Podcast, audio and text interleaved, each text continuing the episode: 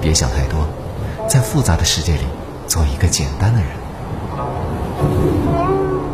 欢迎来到音乐喵的疗愈音乐花园。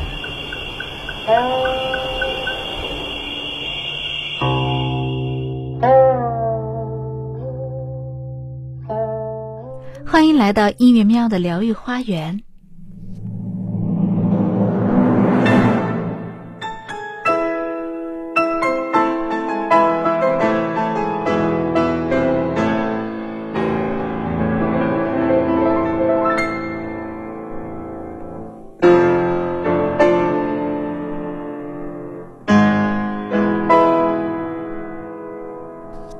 任何事物不可能永远保持相同的状态，因为任何事物都是圆的集合体，圆发生变化，状况也会随之变化。诸如时间、季节、信息、流行、精神的成长等因素，无时无刻不处于变化当中。因此，无论物质还是心灵，都不可能一成不变。任何东西都不存在固有的我。心灵也一样，也有可能因为某些原因而消沉或痛苦。如果没有认识到一切都处于变化当中，有些人就会说出“我的想法永远不会改变”这种绝对的话。这时，我会告诉你，别那么坚决。有时候，对方认为这种思维方式缺乏信念感，坚持认为自己不管遇到什么事情都不会改变。你我都不是一成不变的。都拥有无限的可能。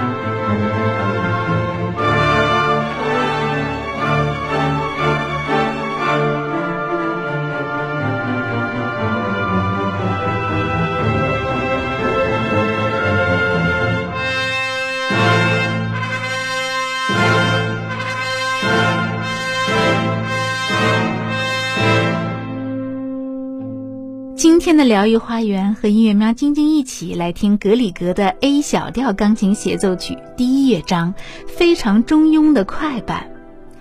爱德华·格里格是19世纪挪威著名的作曲家，挪威民族乐派的奠基人。他的音乐具有强烈的挪威民族特色，曲风有着很强的浪漫主义色彩和艺术感染力，是挪威近代历史上第一位具有国际影响的民族音乐家。A 小调钢琴协奏曲是格里格创作于1868年的作品，这是他唯一一部钢琴协奏曲作品，也是作曲家的代表作之一。今天分享的第一乐章将古典主义的缜密、浪漫主义的激情和民族乐派的宏伟有机结合，是一首带有浓郁北欧风情的精彩乐曲。